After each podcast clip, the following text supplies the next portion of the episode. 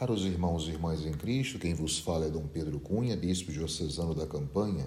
Hoje é domingo, dia 10 de julho, e nós estamos celebrando o 15º domingo do tempo comum, cujo evangelho é o de Lucas 10, 25 a 37. Naquele tempo, um mestre da lei se levantou e, querendo pôr Jesus em dificuldade, perguntou: Mestre, que devo fazer para receber em herança a vida eterna? Jesus lhe disse: O que está escrito na lei? Como leis?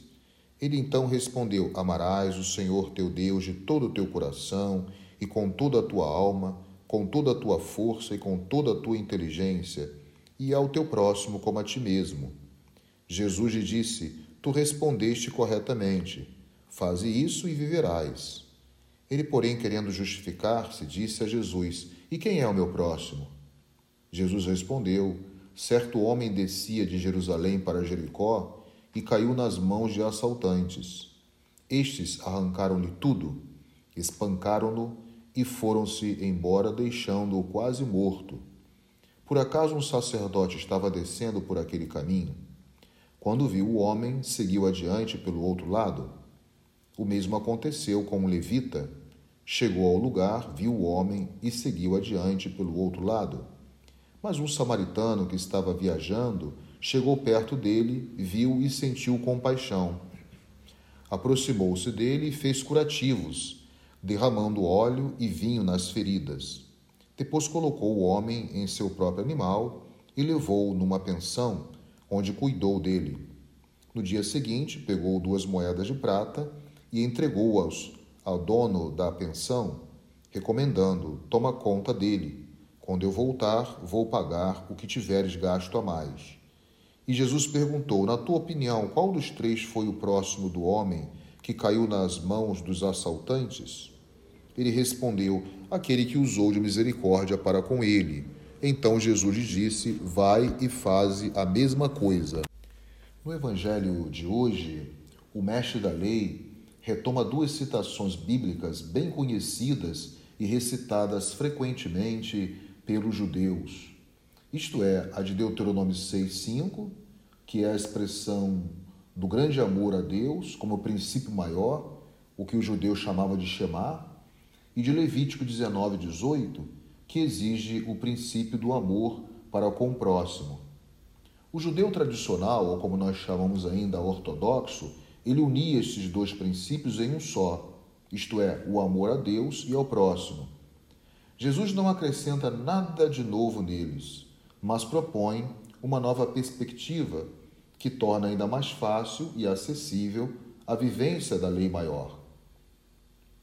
Colocar esta lei em prática é a realização da vontade de Deus, o que na verdade Jesus quer nos mostrar. O mestre da lei, ele tem um conhecimento desta lei maior, mas não sabe quem é o próximo ou pelo menos tem dificuldade em aplicar esta lei na vivência cotidiana com os irmãos, sobretudo com os mais necessitados. Daí Jesus, no Evangelho de hoje, dar a imagem do bom samaritano, imagem esta muito conhecida por todos nós e bem explorada pelo Papa Francisco na Bula da Misericórdia no ano de 2015. E aí está a grande pergunta: quem é o meu próximo? Ou seja, podemos perguntar também até onde vai o meu amor para com o próximo? O próximo não era o membro do povo de Israel, mas o estrangeiro também era o próximo. Observamos que Jesus não dá uma resposta teórica ao mestre da lei, mas propõe uma imagem em forma de parábola com uma situação concreta da vida. E aí nós temos as duas imagens, o sacerdote levita, que eram servidores no templo de Deus, eles não foram capazes de um ato concreto de amor em relação ao homem abatido e ferido. Ambos passam ao largo e a figura central da cena acaba sendo o samaritano, uma pessoa desprezível para os judeus que não se davam com os samaritanos, né? pois é exatamente este samaritano que foi capaz de demonstrar amor ao próximo, praticando a caridade, que é a lei maior para os que creem em Deus. Assim como vimos, mais uma vez, esse protagonista, que aqui é o samaritano, era uma imagem, uma figura, assim por dizer, rejeitada pelos judeus. mas que foi capaz desse gesto concreto de amor. Ou seja, ele soube traduzir a lei de Deus em uma caridade efetiva, muito mais do que uma caridade simplesmente conceitual. Ou seja, compadeceu-se do homem sofredor e ferido. Então, a medida do amor ao próximo não está pautada aí em pertencer a esta, a esta ou aquela classe social ou a este, aquele grupo religioso, mas unicamente em ser próximo e solidário com os que sofrem, capaz de um amor operativo e generoso, sem medida, superando as barreiras religiosas, étnicas, culturais e até mesmo sociais. O sentido maior de uma vida religiosa e de uma existência, né, de uma autêntica comunhão com Deus, passa por este amor de caridade para com todos os irmãos e irmãs. Este amor é que nos faz filhos de Deus e ao mesmo tempo discípulos de Cristo.